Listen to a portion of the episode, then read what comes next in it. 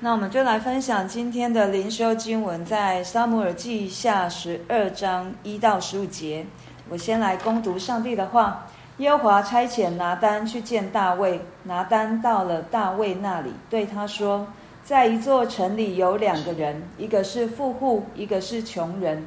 富户有许多牛牛群羊群，穷人除了所买来养活的一只小母羊羔之外，别无所有。”羊羔在他家里和他儿女一同长大，吃他所吃的，喝他所喝的，睡在他怀中，在他看来如同女儿一样。有一客人来到这富户家里，富户舍不得从自己的牛群羊群中取一只预备给客人吃，却取了那穷人的羊羔预备给客人吃。大卫就甚恼怒那人，对拿单说。我指着永生的耶和华起誓，行这事的人该死，他必偿还羊羔四倍，因为他行这事没有连续的心。拿单对大卫说：“你就是那人。耶和华以色列的神如此说：我膏你做以色列的王，救你脱离扫罗的手。我将你主人的家业赐给你，将你主人的妻交在你怀里。”又将以色列和犹大家赐给你，你若还以为不足，我早就加倍的赐给你。你为什么藐视耶和华的命令，行他眼中看为恶的事呢？你借亚扪人的刀杀害赫人乌利亚，又娶了他的妻为妻。你既你既藐视我，娶了赫人乌利亚的妻为妻，所以刀剑必永不离开你的家。耶和华如此说：我必从你家中兴起祸患攻击你，我必在你眼前把你的妃嫔赐给别人，他在日光之下就与他们同寝。你在暗中行这事，我却要在以色列众人面前日光之下报应你。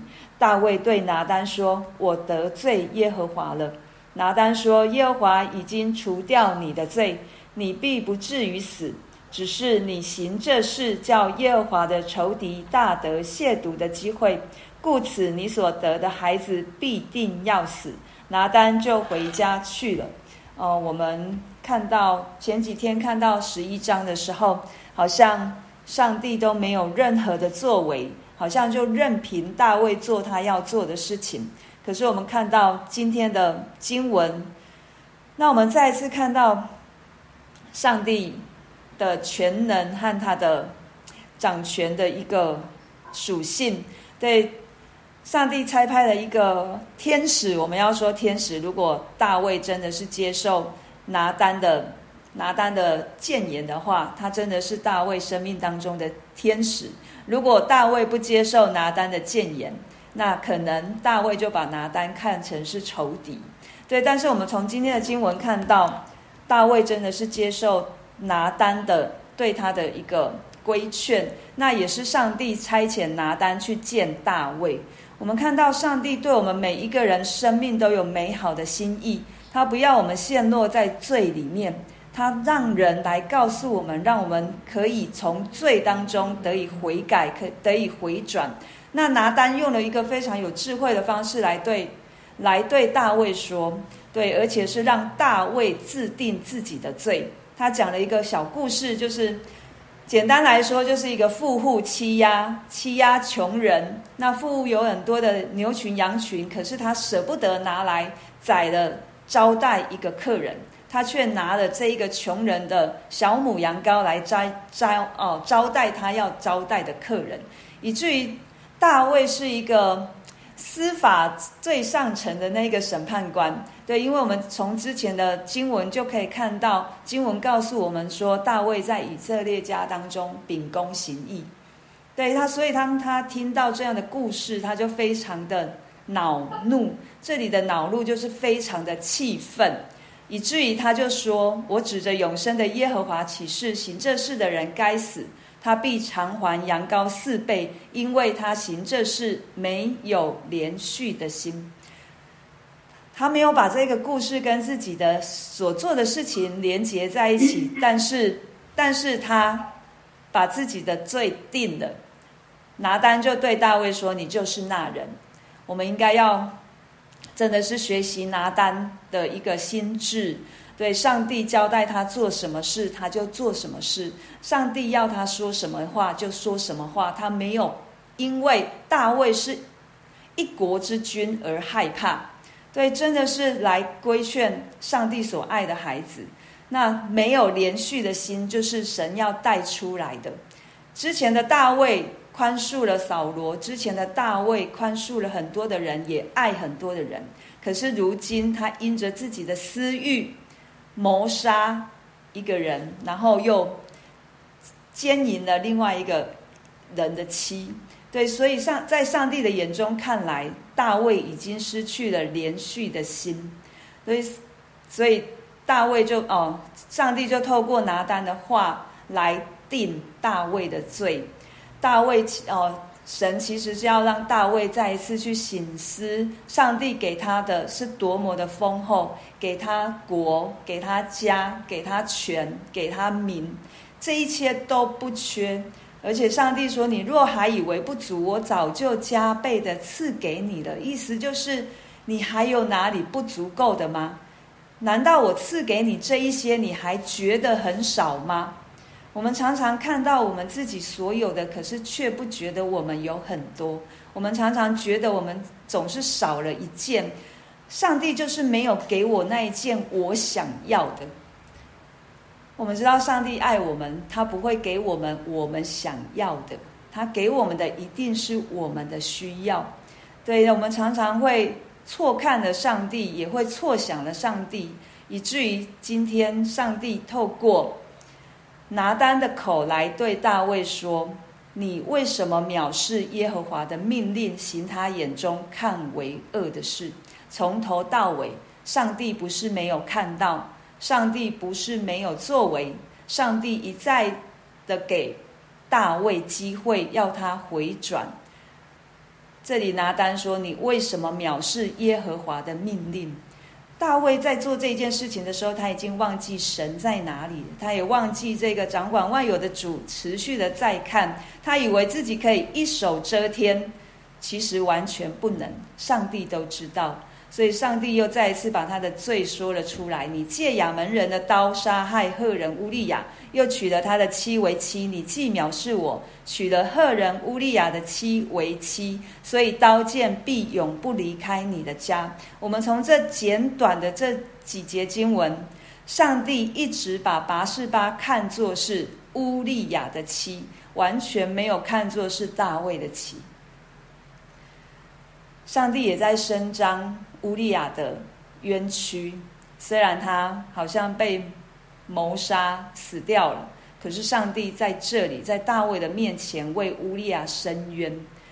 他说这是赫人乌利亚的妻，那所以上帝给他的一个审判就是刀剑不离开他的家，然后他在隐藏所做的事情，在日光之下，上帝要把它显出来。我们知道，哦。押沙龙篡夺了大卫的王位的时候，就是做了这样的事情，在日光之下与大卫的妾同寝。对上帝的公义、圣洁和慈爱是没有没有互相抵触的。上帝是公义的，上帝是圣洁的，上帝也是慈爱的。当大卫对拿单听了拿单这一段话之后，大卫就说：“我得罪。”我得罪耶和华了，我得罪耶和华了。